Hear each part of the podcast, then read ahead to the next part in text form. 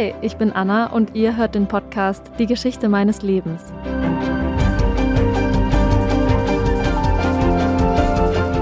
Da habe ich gewusst, ich werde niemals heiraten und niemals Kinder. Das war beschlossen. Das habe ich nie bereut. Ich habe ein glückliches Leben geführt. Heiraten, nein. Und viele wollten ja den heiraten auch, nicht? weil sie sicher gehen wollten. Ich bin der Meinung, ich habe nichts versäumt. Gar nichts.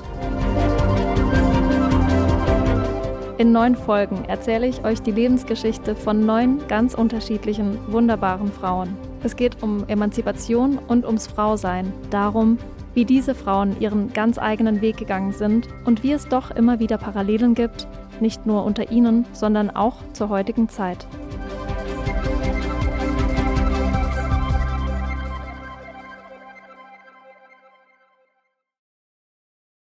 Heute erzähle ich euch von Gritta. Gritta ist 88 Jahre alt, als ich sie in einem Pflegeheim in Berlin-Mariendorf treffe. Das Zimmer ist, typisch Pflegeheim, ganz schlicht eingerichtet, aber an der Wand hängt ein großer Bilderrahmen mit vielen alten Fotos, die zu einer Collage zusammengebastelt sind. Kleine bunte Sticker, Blumen, Schmetterlinge und Herzchen verzieren das Ganze. Auf einer Schwarz-Weiß-Fotografie sehe ich eine hagere, müde aussehende Frau mit ihren drei kleinen Töchtern. Es ist Grittas Mutter. Und das hier ist mein Neffe. Und hier ganz vorne sind meine Katzen, die ich mal hatte. Ja, das sind viele Bilder. Bei meinem ersten Besuch lernen Gritta und ich uns langsam kennen. Immerhin braucht eine Lebensgeschichte wie die von Gritta ein gewisses Grundvertrauen. Aber schon beim nächsten Mal erzählt sie mir ihre Geschichte in aller Ausführlichkeit. Dann gehen wir wieder in unser, unsere Einparkposition. Während Gritta sich erinnert, kommen auch viele der Gefühle wieder hoch. Sie zeigt auf eine Schublade. Ich soll ihr ein Taschentuch geben und dann tauchen wir beide ab in ihre Vergangenheit. Mein ganzes Leben breite ich hier von ihr aus.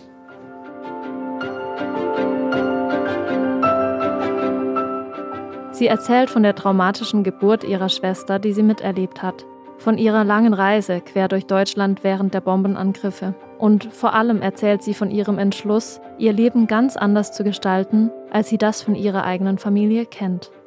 Dieser Podcast ist dazu da, um alle Erinnerungen zu bewahren, die schönen und auch das, was schwierig war. Ich will diese Erinnerungen teilen und weitergeben, um echte Begegnungen zu schaffen. Aber fangen wir ganz von vorne an. Gritta wurde 1931 geboren und wohnte mit ihren Eltern damals in der Lange Straße 110 in Berlin-Mitte. Das ist in der Nähe der Janowitzbrücke, heute bekannt für Hipster-Locations wie Holzmarkt oder Katerblau. Fußläufig konnte man den Ostbahnhof erreichen der damals noch Schlesischer Bahnhof hieß. Heute ist es eine sehr familiäre Siedlung mit Mehrfamilienhäusern, einem Spielplatz und mehreren Kindergärten. Aber früher sah das noch ganz anders aus. Damals herrschte aber auch schon geschäftiges Treiben. Immerhin wurde die Haltestelle Janowitzbrücke zu einem Knotenpunkt in Berlin entwickelt. Genau dort ist also die kleine Gritta aufgewachsen. Als Kleinkind erlebte sie die Machtergreifung Adolf Hitlers im Januar 1933 ziemlich wahrscheinlich nicht bewusst mit. Die Grundlagen, auf denen der Nationalsozialismus fußt, wurden aber schon viel früher etabliert. So wurde zum Beispiel der Bund Deutscher Mädel, BDM abgekürzt, bereits 1930 gegründet, ein Jahr vor Grittas Geburt. Mit neun Jahren wurde sie dann Teil von diesem Bündnis. Bund Deutscher Mädel, das war ja Pflicht, weil bei Adolf, Adolf Hitler Furchtbar. Wir kriegten ja auch Kleidung dafür, alles anzuziehen, hier so eine Jacke und so. Der BDM galt damals als weiblicher Zweig der Hitlerjugend. In dieser Vereinigung sollten die totalitären Ziele des NS-Regimes an die 10- bis 18-jährigen Mädchen vermittelt werden. Ich habe mal ein paar Beispiele rausgesucht, die als Leitbilder mantraartig wiederholt und vorgelebt wurden.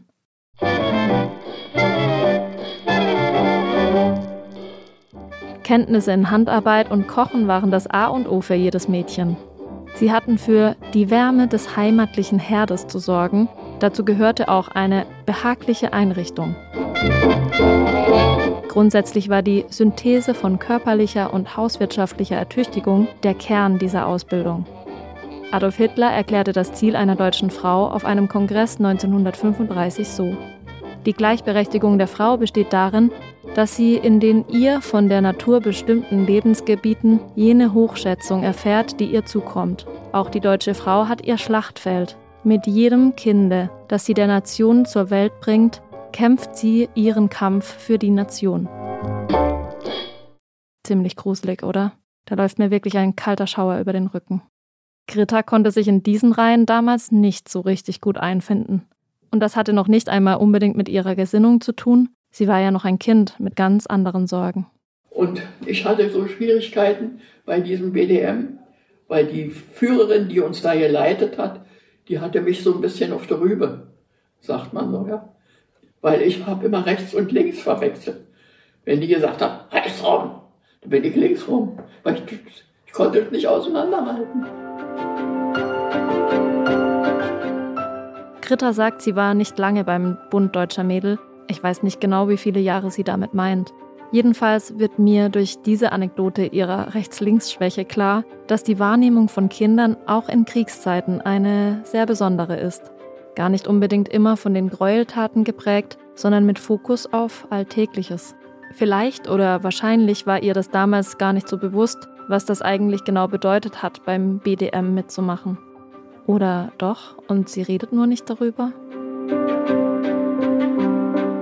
Einerseits kann Gritta sich ganz genau an solche Situationen erinnern, wie gerade beschrieben. Andererseits antwortet sie mir in unserem Gespräch ganz oft mit, das weiß ich nicht mehr so genau, wie das damals war.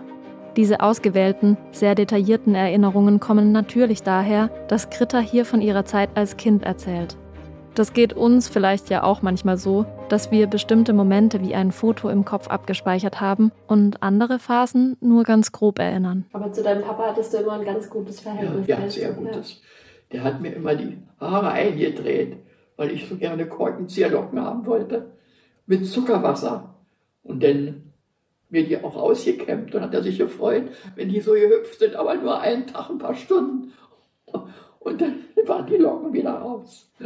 Bei Gritta und vielen Frauen aus ihrer Generation könnte aber noch ein ganz anderer, schwerwiegender Faktor hinzukommen.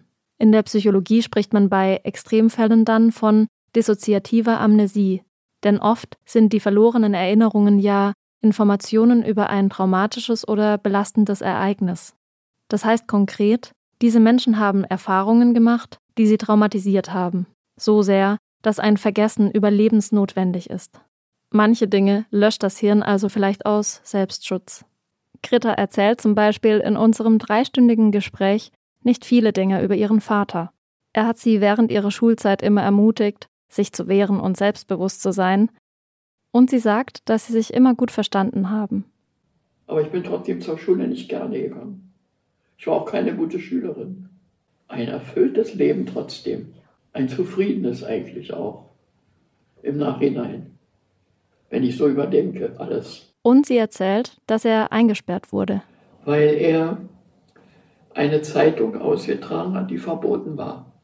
Er war arbeitslos und hat äh, sich nebenbei Geld verdient.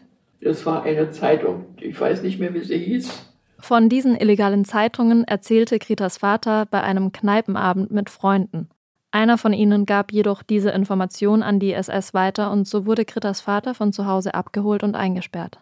Muss wäre mehrere Wochen gewesen sein, denn ich weiß, wie er von da kam, weiß ich noch. Wir haben ihn dann abgeholt. Er, also erstmal war er wie ein alter Mann, vollkommen in sich zusammengesunken. Und da hatten sie ihm auch da in dem, wo er war, das hieß Mördergrube, dieses Ding, wo, wo eingesperrt war. Weil viele da waren. Das war in der Papestraße. In der Papestraße irgendwo unten in so einem Keller. Und ich habe das alles so auch nicht gewusst, was passiert, aber dass da irgendwas anders war, habe ich schon gemerkt. Ich war im Grunde noch ein frühreifes Kind. Durch diese ganzen Erlebnisse. Das blieb gar nicht aus. Wir können heute nicht mehr genau nachvollziehen, wann genau das war, wahrscheinlich irgendwann nach 1940. Da jedenfalls trennten sich Grittas Eltern. Zu diesem Zeitpunkt hatte Gritta dann auch schon eine kleine Schwester, neun Jahre jünger als sie. Somit war die Mutter mit Gritta und einem weiteren Kleinkind alleine zu Hause. Das alles mitten im Krieg. Denn die Bombardierungen auf Berlin begannen im Juni 1940. Besonders heftig wurde es 1943.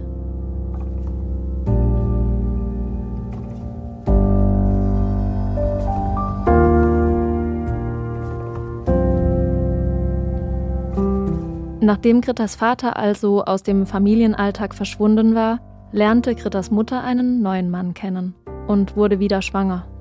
Zu dem Zeitpunkt war Gritta dann schon 13 Jahre alt und wurde relativ unsanft ins Erwachsenenleben reingezogen. Und zwar habe ich die Geburt, meine Geburt meiner jüngsten Schwester miterlebt. Das war eine sehr schwere Geburt. Meine Mutter, die ist immer gerissen wenn, wenn das Kind so, ja, und das war, da kam eine Hebamme ins Haus und ich war ja 13 Jahre, noch nicht ganz 13 Jahre. Und die ist geboren zwischen Luftschutzkeller. Wir sind aus dem Luftschutzkeller nach oben gekommen, da fingen die Wehen an bei meiner Mutter. Die Wehen, das der austreibt, ja. Und das Fruchtwasser war schon weg, wie das hieß. Und dann hoch und ins Bett gelegt und dann kam das in Gang, die Geburt. Wir hatten da eine Untermieterin bei uns in der Wohnung in der Lange Straße und da haben wir die, also musste ich in dem äh, Bett schlafen dann. Und ich sollte ja nun, ich habe ja gewusst, dass die Hebamme da ist und die Geburt ist im Gange. Ich durfte ja nun nicht rein, ich musste draußen bleiben und die hatte mit ihr und dann pressen sie, pressen sie, habe ich nur gehört. Und dann hat meine Mutter ganz furchtbar geschrien. Ganz, aber wie, wie todkrankes Tier, ein furchtbarer Schrei. Und dann war Totenstille. Und ich habe die Luft angehalten. Ich habe noch nicht geschlafen. Ich bin ganz leise rausgeschlichen, bis an, durch die Küche, bis an die Tür, die Türe aufgemacht und habe ganz leise gerufen, Mutti? Hm? Ja, und meine Mutter, ja, du hast ein Schwesterchen. Komm, guck sie dir. Ich habe gar nur gehört die Stimme meiner Mutter. Ich habe das Schwesterchen war mir vollkommen wurscht. Erstmal, ich bin ins Bett und dann habe ich auch geschlafen. Und am anderen Morgen habe ich sie mir dann angeguckt. Dann aber, ich zur Schule bin ich gar nicht, war gar keine Schule mehr auch. Das war alles so, schon so ein bisschen am, und da musste ich hat die Hebamme jedenfalls gesagt. Die musste weiter zu anderen Geburten, die wurde schon erwartet. Und da hatte aber, weil das so eine schwere Geburt war, hat stattfinden müssen eine Spülung mit Übermangan saures Kali hieß das Zeug. Das war so eine lilane Flüssigkeit. Das musste lauwarm sein, das Wasser. Und das musste meine Mutter, musste ich meiner Mutter über den Unterleib spülen. Diese Beschreibung einer Geburt ist natürlich irgendwie heftig zu hören, aber auch heute noch super wichtig, weil immer noch zu wenig darüber gesprochen wird. Die Umstände haben sich natürlich verändert, das Gesundheitswesen hat sich verbessert, aber dennoch ist eine Geburt ja eine sehr einzigartige Erfahrung in jeder Hinsicht, egal ob positiv oder negativ. Was hier aber besonders deutlich wird und sich über Krittas ganze Geschichte zieht, ist ihre Art, mit den Umständen des Lebens umzugehen. Sie wird quasi in die Selbstständigkeit gezwungen und muss diese Rolle übernehmen. Eine wirkliche Wahl hatte sie natürlich nicht.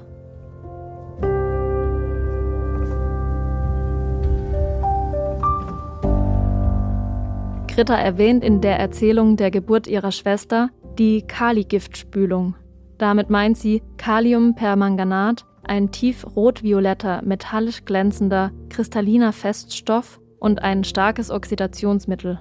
Aufgrund der stark oxidierenden Wirkung wurde es unter anderem als Desinfektionsmittel zur äußerlichen Behandlung der Haut eingesetzt, weshalb Gritta es auch am Unterleib ihrer Mutter anwenden sollte.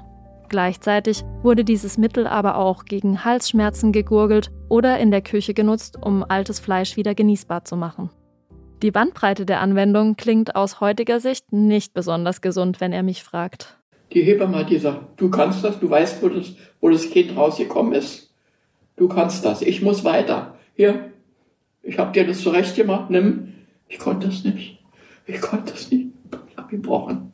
Wie ich das gesehen habe, diesen Blut, den Unterleib. Das war ja alles offen. Das kannst du dir nicht vorstellen, wie das aussah. Für Greta war der Anblick ihrer Mutter mit den vielen großen Geburtsverletzungen ein grausames Erlebnis. Und auch ein nachhaltiges, wie sie später erzählt. Diese offenen Wunden der Geburt wurden so groß, weil Gritas Mutter in der Vergangenheit unter Rachitis litt. Das ist eine Knochenerkrankung durch einen Vitamin D- oder Kalziummangel. Dabei kommt es zu Störungen im Knochenstoffwechsel, was bei Gritas Mutter krumme Beine und ein deformiertes Becken zur Folge hatte.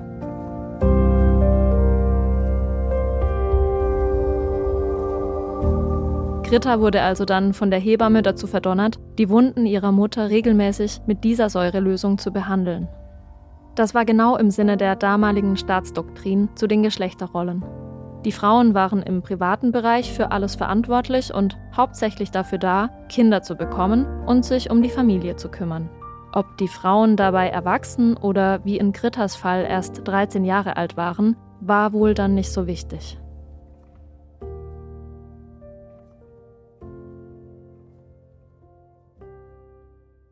Das Kindsein war für Gritta mit der Geburt ihrer Schwester jedenfalls schlagartig vorbei. Das galt tatsächlich für die meisten Kinder damals, auch wenn es natürlich ganz individuelle Hintergründe gab. Irene aus Folge 1 zum Beispiel musste mit 15 Jahren ja dann die Ausbildung zur Schneiderin machen, um Geld dazu zu verdienen. Kretas einschneidende Erfahrung veranlasste sie zu einem strengen Entschluss. Da habe ich gewusst, ich werde niemals heiraten und niemals Kinder haben. Das war beschlossen. So entsetzt habe ich mich davor. Das ist ehrlich gesagt eine ziemlich heftige Entscheidung. Ich habe es ja vorhin schon erwähnt. Zu der damaligen Zeit war die Hauptaufgabe der Frau, Kinder zu bekommen, sich um die Familie zu kümmern und somit im Prinzip auch ihren Beitrag zur Gesellschaft zu leisten. Ich habe das zum Beispiel ganz lange gar nicht hinterfragt, ob ich wirklich Kinder haben möchte, weil das als grundsätzliche Erwartungshaltung einfach immer mitschwingt. Erst seit ein paar Jahren wird in der Öffentlichkeit von verschiedenen Menschen darüber gesprochen, dass sie ein erfülltes Leben ohne Nachwuchs führen möchten. Die gesellschaftlichen Normen sind so tief verankert, dass es viel Kraft und Mut kostet, sich davon zu lösen und einen anderen Lebensentwurf für sich zu gestalten. Mit den Dingen, die einen persönlich glücklich machen.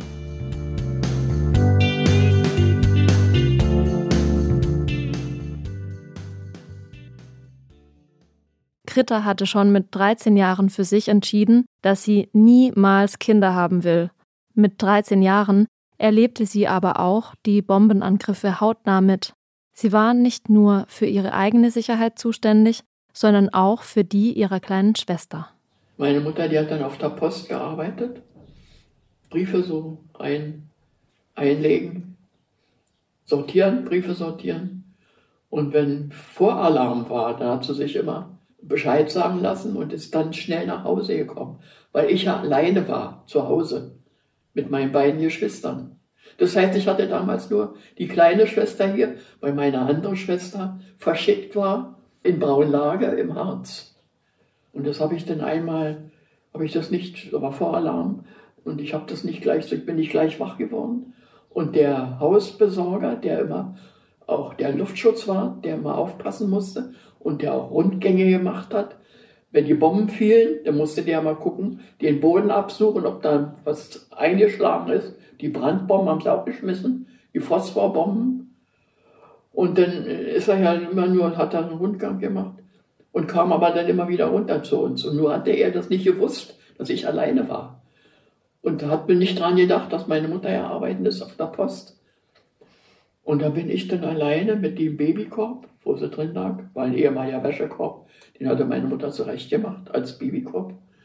Und der hatte so Holzkufen und da bin ich dann die drei Treppen immer so rückwärts vorsichtig die Stufen runter. Ich musste ja runter in den Keller und da sind aber schon, die Flak hat schon geschossen und die Bomben sind auch schon gefallen. Ja? Und äh, ich habe dann unten dann an die Tür geklopft. Das muss man sich mal vorstellen. Greta war praktisch selbst noch ein Kind, als sie sich und ihre Schwester in Sicherheit bringen musste. Und die kleine Schwester war so klein, dass sie in einem Wäschekorb getragen wurde. Früher oder später kam auch ihre Mutter in den Luftschutzbunker. Zum Glück immer unbeschadet.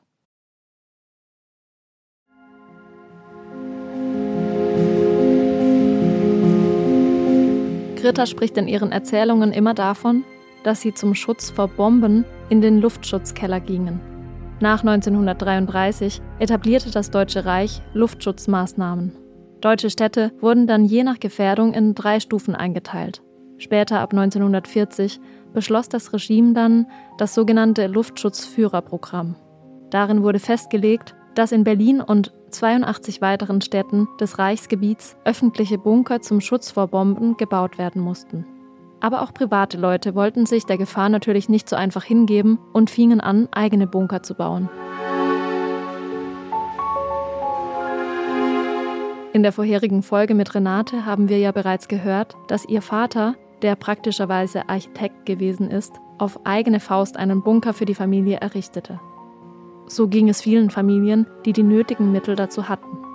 Heute werden diese Luftschutzbunker in Berlin ganz unterschiedlich genutzt. Manche stehen weiterhin leer, andere wurden zu Museen umgewandelt. Im Luftschutzbunker am Gesundbrunnen in Berlin werden zum Beispiel von dem Verein Berliner Unterwelten e.V. Führungen angeboten. Der ein oder andere ist heute sogar ein Club.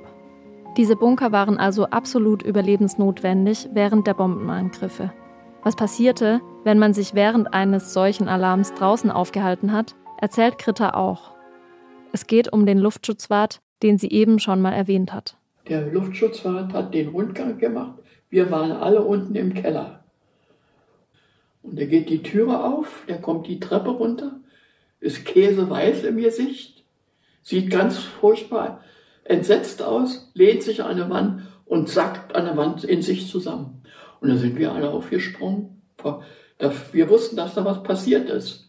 Und da ist der, wie er den Rundgang gemacht hat, ist an ihm vorbei, wie er auf dem Dach war. Die Luftmine an ihm vorbei gesaust. Er hat das Pfeifen gehört. Er hat diesen Pfiff gehört und hat sich wohl umgedreht. Und da ist es aber schon an ihm vorbei und drüben eingeschlagen in dem Haus. Und das war breit. Das war vollkommen weg. Und das hat der gesehen. Und da ist der mit zitternden Knien nun runter in den Keller. Denn bei uns ging kurz auch das Licht aus und aber wieder an. Und das war der Einschlag drüben, die waren alle tot. Die waren alle tot. Das war von uns gegenüber. Wir wohnten Lange Straße 110 und das war gegenüber Nummer 3. So wie die meisten älteren Frauen, die ich für diesen Podcast interviewt habe, musste auch Greta mit ihrer Mutter und den beiden Geschwistern aufgrund der starken Luftangriffe raus aus Berlin in einem Dorf evakuiert werden. Diese Evakuierungen waren notgedrungen Frauensache. Die Männer waren ja meistens an der Kriegsfront. Das macht die Bilder aus dieser Zeit aber umso eindringlicher. Mütter mit ihren Kindern, auf der Suche nach Sicherheit, weil ihr Zuhause zerstört wurde oder weil es zu unsicher wurde. Greta's Mutter und ihre Kinder kamen dann in Ostpreußen in dem kleinen Ort Gottken im Landkreis Allenstein unter. Wie gesagt, waren wir dann evakuiert und sind als erstes nach Ostpreußen gekommen, ganz aufs Land. Und da sind wir angekommen in so einem, die hat uns untergebracht, in einer Bauernstube, keine Gardinen am Fenster, alles kahl, Holzmöbel, nur notdürftig so eingerichtet. Und da hat meine Mutter sowas wie so einen kleinen Nervenzusammenbruch gehabt. Also das alles, nun alles verloren zu Hause und dann so dieses ganze Theater dann unterwegs und so. Und da haben aber da ist es uns wir haben wir gutes Essen bekommen und so. Die hat uns da und gefüttert. Und die hatten viele Kühe. Ach Gott. Die hatte einen großen Kuhstall und dann hat sie uns mit Milch, wenn die Kühe gemolken waren, dann hat sie uns, hat sie ein großes Glas mit Milch nur kurz durch ein Tuch gegossen und die frisch gemolkene Milch, die noch warm war, uns zu trinken gegeben. Und da haben wir alle einen Ausschlag bekommen. Auch diese Anekdote ist wieder ein Beispiel für die kindliche Wahrnehmung, mit der Greta damals diese Situation erlebt hat. Während die Mutter unter einem Nervenzusammenbruch litt, lag Gritas Fokus auf der Nahrung. Ist ja auch verständlich. Wahrscheinlich hatte sie nach der Reise einfach großen Hunger. Die Reise ging weiter und der beschwerliche Weg führte sie in ein Dorf in der Nähe von Dresden. Hier wurde Greta das Ausmaß des Krieges dann sehr bildlich aufgezeigt. Da haben wir gesehen, wie Dresden bombardiert wurde, gebrannt, aber den Himmel feuerrot. Der Ort hieß Juga.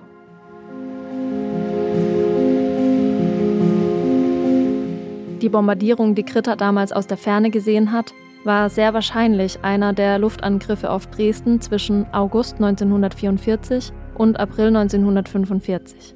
Besonders viele Schäden richteten mehrere Luftangriffe zwischen dem 13. und 15. Februar 1945 an. Es wurden rund 80.000 Wohnungen dabei zerstört. 25.000 Menschen der ca. 630.000 Einwohnerinnen von Dresden verloren ihr Leben. Insgesamt zerstörten diese Luftangriffe die gesamte Dresdner Altstadt. Vor allem Kulturdenkmäler, deren Renovierung und Aufbau bis ins 21. Jahrhundert andauerten, traf es ganz besonders. Die Frauenkirche, die Semperoper, der Zwinger, die Sophienkirche und das Residenzschloss.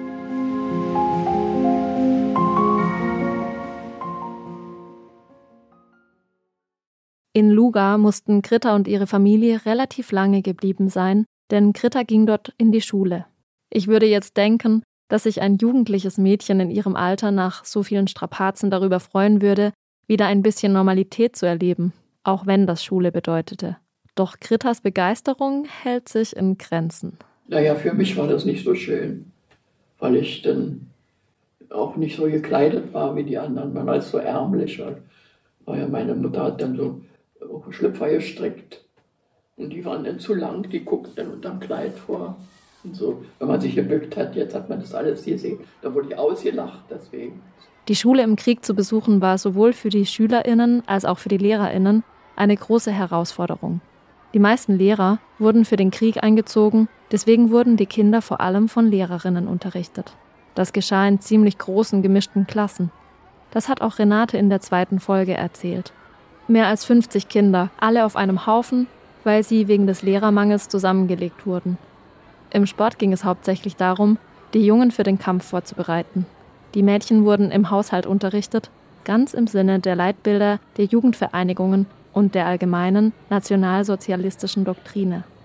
Aufgrund der großen Abhängigkeit in der Landwirtschaft wurden Kinder von vielen Bauernfamilien gar nicht erst zur Schule geschickt, sondern sollten auf dem Feld arbeiten im Verlauf des Krieges wurden die Schulen immer mehr zu Lagerplätzen für Wehrmachtsausrüstung oder als Lazarette umfunktioniert.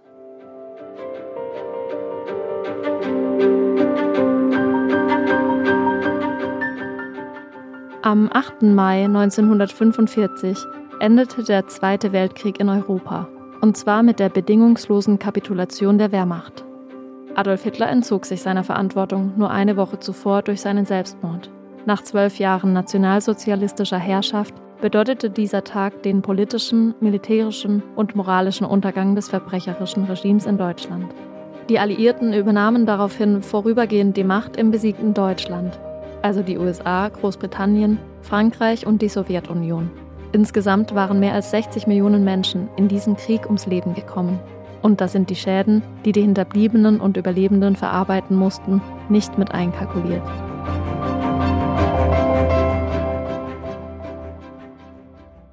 Jetzt, wo der Krieg vorbei war, wollte Kritters Mutter jedenfalls unbedingt mit ihren Töchtern wieder zurück nach Berlin. Doch an einen Weg zurück nach Hause war nicht zu denken. Und letztendlich war er keineswegs geradlinig. Die erste Station auf dem Rückweg war Tschechien. Ja, das war im Winter. Und wir waren unterwegs im Schnee. Mit dem Kinderwagen, meine Mutter und ich. Das war so ein schweres Vorankommen. Und der Schnee war so hoch. Und da haben wir uns so gequält, den ganzen Weg lang. Meine Schwester, die andere, die ging schon mit dem Trupp voraus und wir sind nur den Spuren gefolgt. Und da war ich aber so schon erschöpft und meine Füße waren so nass und so kalt und haben so wehgetan vor Kälte. Und ich habe dann immer hier jammert, meine Füße, meine Füße. Aber wir sind dann irgendwann an einen Ort gekommen und da hat jemand die Tür aufgemacht und hat uns reingeholt. Das weiß ich noch so, also schemenhaft. Aber es ist mir äh, schon mit der ganzen Abhandlung, die da gewesen ist, indem sie den Eimer geholt hat mit dem Wasser und meine Füße da reingestellt hat und dann wieder rausgenommen und geknetet, weil sie fast erfroren waren. Und die hat, hat dann auch mir trockene Strümpfe besorgt und meine Füße waren ja dann heiß. Und wir sind dann auch irgendwie weiter. Wir müssen da übernachtet haben, anders kann ich mir das nicht vorstellen. Denn sonst wäre ich nicht so losgetrabt und hatte ja dann nun warme Füße. Irgendwann sind wir dann da angekommen, wo die anderen schon waren. Und da war das für uns bereit gemacht, so ein Nachtlager mit Stroh und eine Decke drüber. Und da bin ich dann aufgefallen, praktisch mir fallen, weil ich so müde war und bin, muss sofort eingeschlafen sein. Das hat mir dann meine Mutter am anderen Morgen gesagt. Ich habe auch nichts mehr gegessen und gar nichts, sondern einfach nur da gelegen und geschlafen. Ich weiß, ich wiederhole mich, aber ich muss das einfach immer wieder betonen. Wie lange die Familie insgesamt unterwegs war, können wir heute nicht mehr rekonstruieren. Aber für Kritter muss das eine sehr einprägsame Zeit gewesen sein. Das ständige Weiterziehen, die ständige Unsicherheit und ehrlich gesagt auch einfach die Gefahr, die eine solche Reise durch den eisigen Winter mit sich bringt. Eine Pause einzulegen, damit die Kinder sich erholen konnten, war absolut ausgeschlossen. Greta sagt, ihre Mutter hatte Heimweh nach Berlin. Sie selbst konnte das nicht nachvollziehen und ich fühle mich irgendwie zwischen den beiden Positionen gefangen. Natürlich verstehe ich Gritas Mutter, die ihr altes Leben zurückhaben wollte und sich vielleicht auch erhofft hatte, nochmal von vorne anfangen zu können. Und Greta wollte wahrscheinlich unbedingt, dass es anders wird als vorher. Vielleicht auch, weil zu viele schlechte Erinnerungen mit ihrer Heimat Berlin verbunden waren. Und trotzdem, ihre Definition von Heimat ist Familie.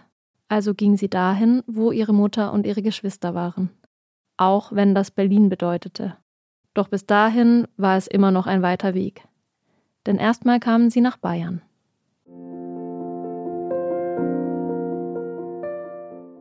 Als wir von, äh, von der Tschechoslowakei zurück auf dem Weg nach Berlin waren, da haben wir noch Station gemacht in Bayern und da kriegten wir auch Marken, Reisemarken.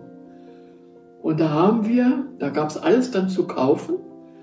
Und da sind wir in eine Fleischerei gegangen. Meine Mutter, meine Schwester, die kleine Schwester und die jüngste im Kinderwagen noch, waren wir da einkaufen. Oh, und ich wusste dann, das ist Fleischwurst und das ist, und manches wusste ich dann nicht. Und dann haben die anderen Kunden, die dann das mitgehört haben, die haben dann nur die, die Ohren aufgesperrt, weil, weil wir ja, wir kamen ja von woanders, wo wir sowas alles nicht kriegten. Wo wir nur Milch und Knochen, hier, wo wir die breite Armbinde tragen mussten. Und die haben dann, dann haben die gesammelt. Jeder hat 50 äh, Gramm Fleischmarke gegeben. Dann hatten wir nachher so ein Paket Wurst. Und die Jüngste, die hat am längsten gefuttert. haben wir gefuttert. Hat das geschmeckt? Ach, toll. Meine Mutter hat zuerst schlapp gemacht. Die war das auch nicht mehr gewöhnt, weil sie viel gehungert hat für uns. Greta und ihre Familie kamen also in Bayern unter und, das muss man sich an der Stelle einmal so deutlich machen, waren im Land der Katholiken. Als evangelisches Mädchen sollte sie dann eingesegnet werden. Ein komischer Ausdruck irgendwie. Gemeint ist damit allgemein die Eingliederung in die kirchliche Gemeinde, also das, was wir heute als Kommunion oder Konfirmation kennen. Aber auch in dieses Konstrukt passte Greta nicht so richtig rein. Und zum Glück war sie damals schon so selbstbewusst, dass sie sich nicht alles gefallen ließ. Ich war dann so weit, dass ich eingesegnet werden sollte. Ich bin evangelisch und das ist dann ein Pfarrer, der das ja macht. Und unsere Pastoren, die können ja heiraten.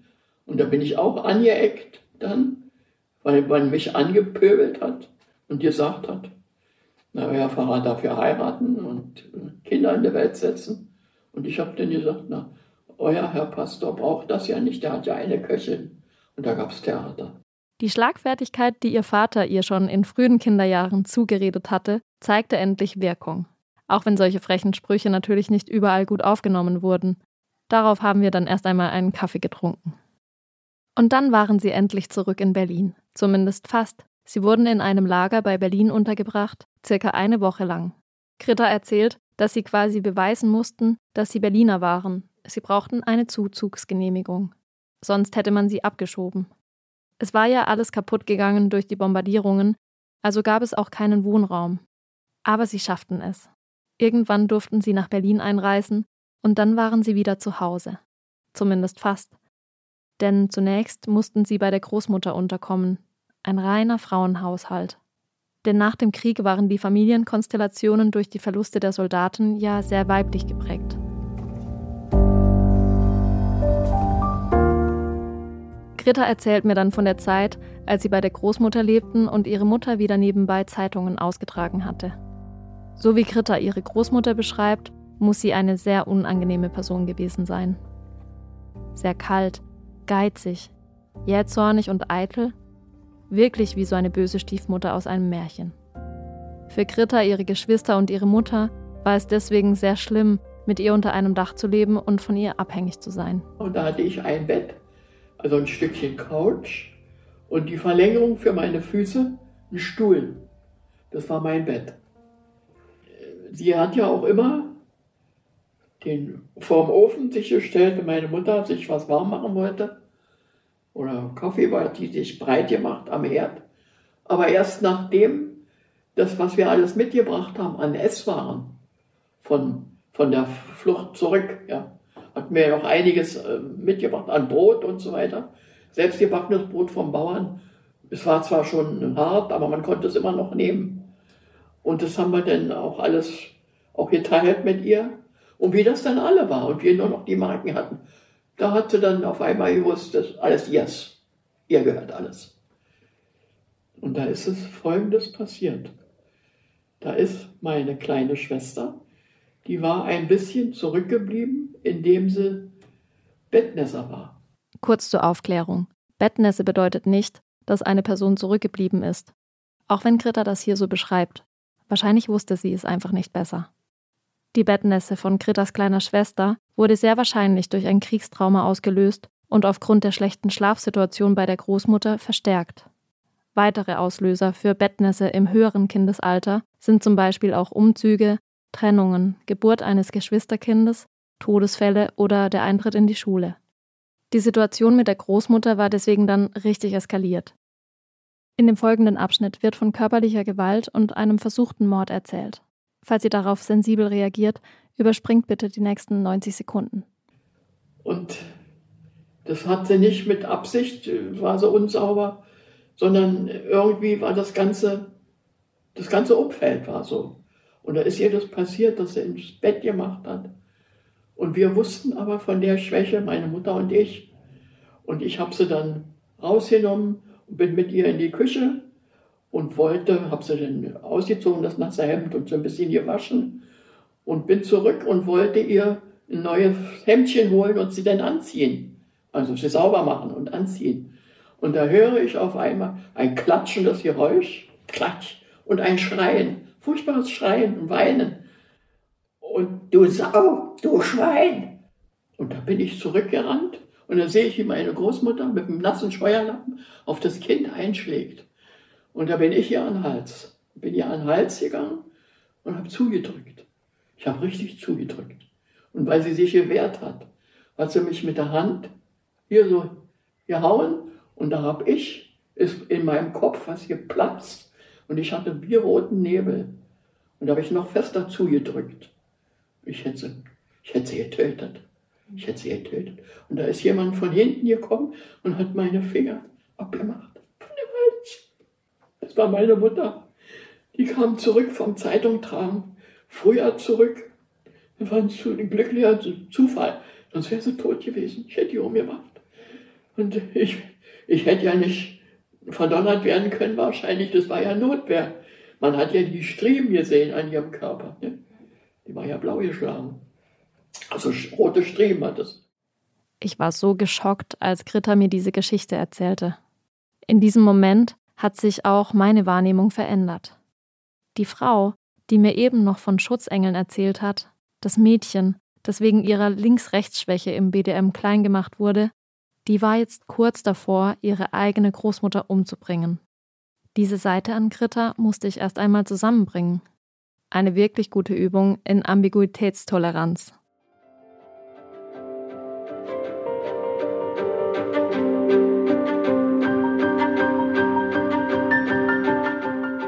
Nach dieser Situation mit der Großmutter musste sich also dringend etwas ändern. Sie, ihre Mutter und ihre Schwestern wollten von der Großmutter weg und je älter Greta wurde, desto näher rückte das nächste Kapitel in ihrem Leben. Eine Berufsausbildung und Geld verdienen. Von Selbstverwirklichung konnten viele Mädchen in dieser Zeit nur träumen. Die Realität sah oft ganz anders aus weil es natürlich Berufe gab, die einfach dringender gebraucht wurden als andere. Aber das hat Gritta nicht vom Träumen abgehalten. Ich hätte gerne was gehabt mit der Schönheit. So Kosmetikerin, sowas. Aber das wäre auch äh, teuer gewesen, hätte meine Mutter bezahlen müssen. Ich hätte da auf die Lette-Schule gehen müssen und das hätte man selber bezahlen müssen. Was man nicht vergessen darf, während der Kriegsjahre waren die Kinder oft gar nicht oder nur sehr bruchstückhaft in der Schule. Von einem Abschluss ganz zu schweigen. Das waren nicht gerade die optimalen Voraussetzungen für den Berufseinstieg. Und ich hatte ja so gute Schulbildung nicht. Ich bin einmal in der Schule sitzen geblieben, in der vierten Klasse, von der vierten zur fünften. Und das war, ich kann zufrieden sein, dass ich lesen und schreiben kann. Ich habe erst aufgeholt nachher in der Berufsschule. Ich hatte gar keinen Beruf. Ich war, also ich habe in der Fabrik gearbeitet. Ich habe gearbeitet, wo es Arbeit gab, da habe ich gearbeitet. Ich war Putzfrau, Serviererin, Kindermädchen. Ich habe alles gemacht. Und auch eben in eine Fabrik gegangen. Tabakfabrik, Zigarettenfabrik, Zeitung ausgetragen, alles. Also mir macht keiner was vor. Ich kann überall, konnte überall eingesetzt werden. Was Kritta an Ausbildung fehlte, machte sie mit Erfahrung wieder wett. Denn ihre ganzen verschiedenen Tätigkeiten haben auch dazu geführt, dass sie sich mit viel Überwindungskraft und Talent immer wieder neuen Berufsfeldern anpassen und sich auf bestimmte Situationen einlassen konnte. Das würden wir heute Soft Skills nennen, die in jedem Beruf von Vorteil sind. Das alles, gepaart mit Grittas Selbstbewusstsein und Eigenständigkeit, wappnete sie hervorragend für ihr nächstes Abenteuer.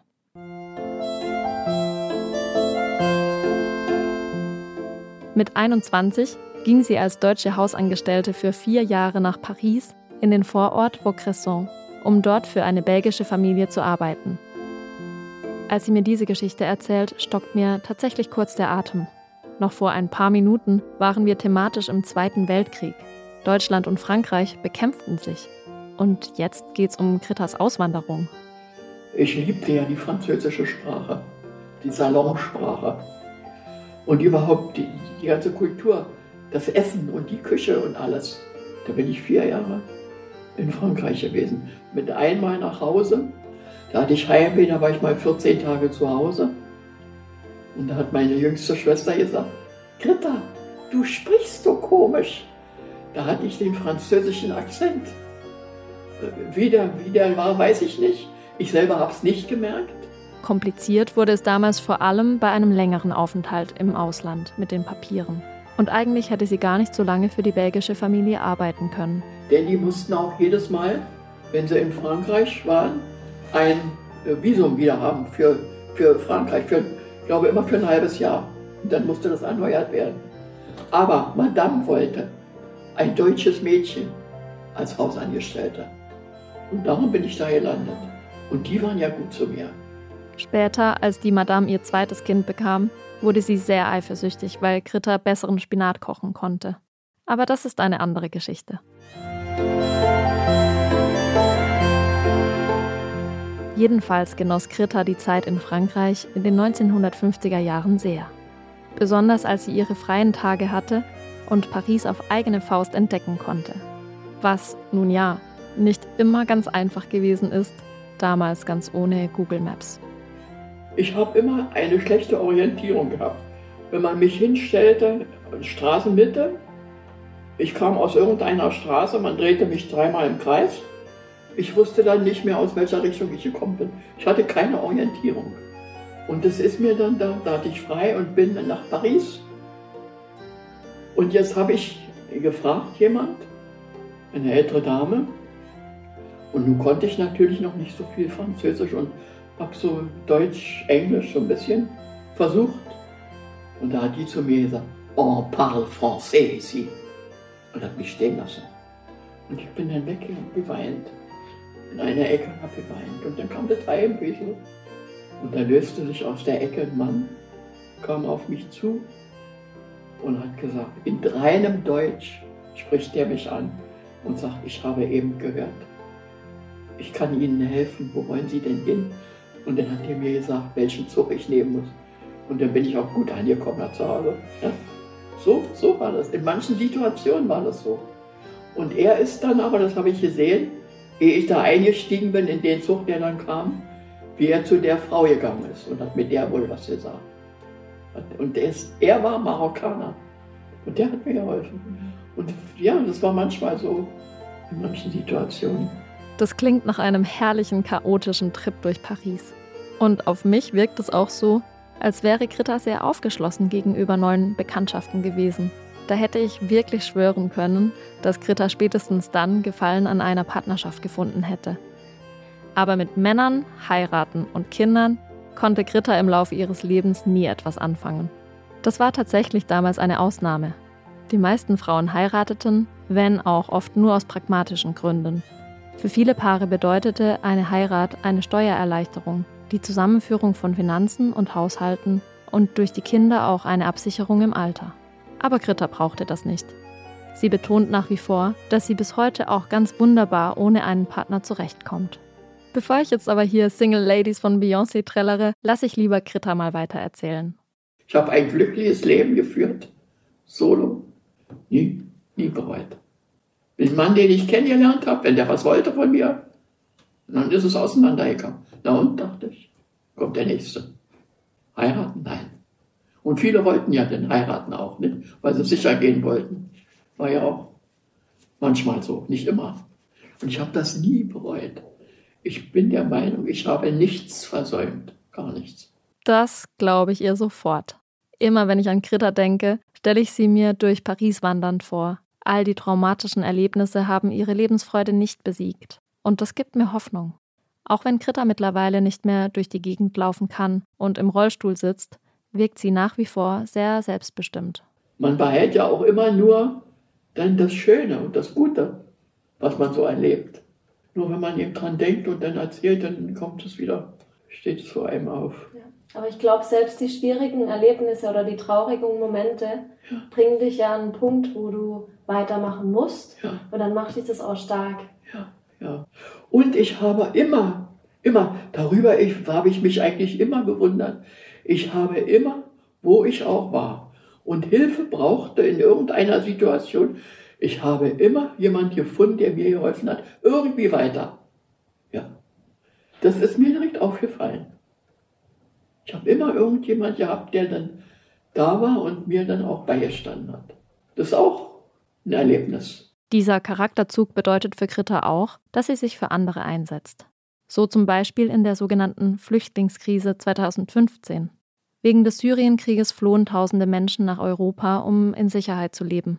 Greta hatte ja ähnliche Erfahrungen in ihrem Leben gemacht. Also war für sie klar, dass sie sich für diese Menschen einsetzen wollte. Das war mit denen wir die Flüchtlinge nach und nach hier aufgenommen haben. Wo ja auch viel Ärger entstanden ist, nicht? Weil ja angeblich Frau Merkel gesagt hat, wir schaffen das oder wie. Aber ich fand das ganz in Ordnung, dass die hier, ich meine, man muss denen doch helfen. Irgendwie müssten eigentlich viele noch wissen, wissen wie es mal war. Nicht? Aber die meisten vergessen das ja. Mir tat es einfach leid, weil ich mir das vorstellen konnte, wie es denen geht. Meine Nerven sind nicht mehr die besten. Besonders für die Kinder wollte sie da sein. Also baute sie in Berlin-Wilmersdorf direkt am Rathaus einen kleinen Marktstand auf und verschenkte Kuscheltiere. Kleine Hasen, freundliche Tiger, graue Esel und braune Bären aus Stoff. Diese hat sie wohlgemerkt ihr Leben lang selbst genäht und gestopft, was diese Geste noch viel größer macht.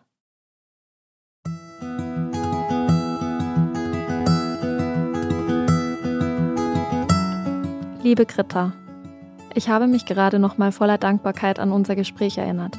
Ich bekomme jedes Mal wieder Gänsehaut, wenn ich daran denke, wie eindrücklich du mir von der Geburt deiner Schwester erzählt hast und was das mit dir gemacht hat. Irgendwie habe ich das Gefühl, dass du schon sehr früh zu viel Verantwortung mittragen musstest. Ich finde, du warst da echt ganz schön tapfer. Umso schöner aber auch, dass du gleichzeitig die Erfahrung machen durftest, dass dir von Fremden immer wieder geholfen wurde. Ich erinnere mich, dass du fast mit ein bisschen Verbitterung in der Stimme zu mir gesagt hast, ich war immer anders. Aber weißt du, ich finde, du hast dein eigenes Leben in die Hand genommen und es dann einfach so gestaltet, wie du es wolltest. Das und so vieles, was du mir erzählt hast, hat mich wirklich tief berührt. Danke, dass ich so viel von dir lernen durfte. Deine Anna.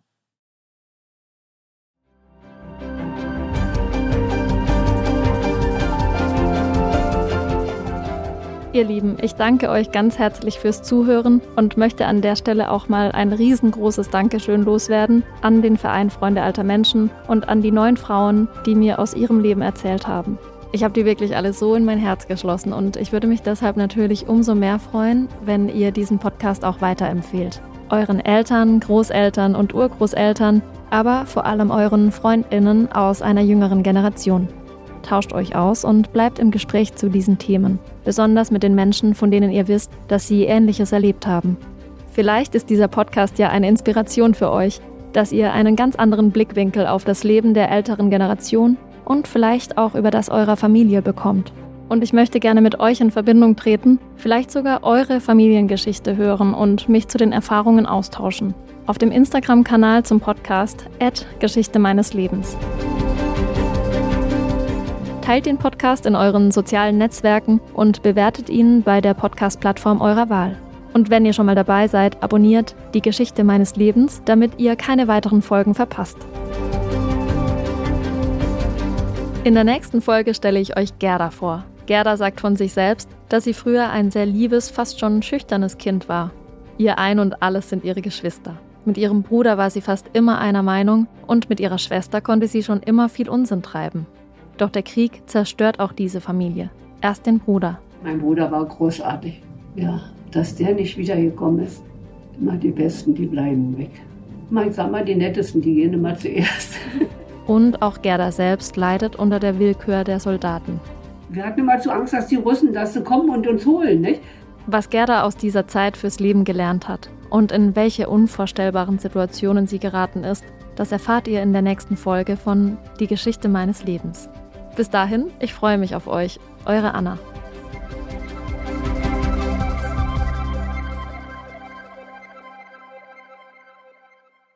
Die Geschichte meines Lebens ist eine Produktion von Pool Artists. Ich bin Anna-Maria Schmieder. Projektleitung Paula Georgi. Producer Charlotte Steinbach. Redaktion Lisa Hertwig und Charlotte Steinbach. Artwork Luisa Breuer. Executive Producer Maria Buckelberg und Frieda Morische. Frauenstimmen. Klagen, lachen, klüger werden. Ich bin Ildiko von Kürti, ich bin Buchautorin und Journalistin und in meinem Podcast spreche ich alle zwei Wochen mit lebensklugen und mutigen Frauen über das Loslassen und das Aufbrechen, das Verlieren, das Suchen und das Finden. Ich bin stolz darauf, wie viele wunderbare Frauen bereits bei mir zu Gast waren. Unter ihnen Stefanie Stahl, Maria Furtwängler, Annika Decker oder Gerburg Jahnke. Und ich freue mich auf alle, die noch kommen. Ihr könnt Frauenstimmen überall dort hören, wo es Podcasts gibt. Herzlich und hoffentlich auf bald. Eure Ildiko.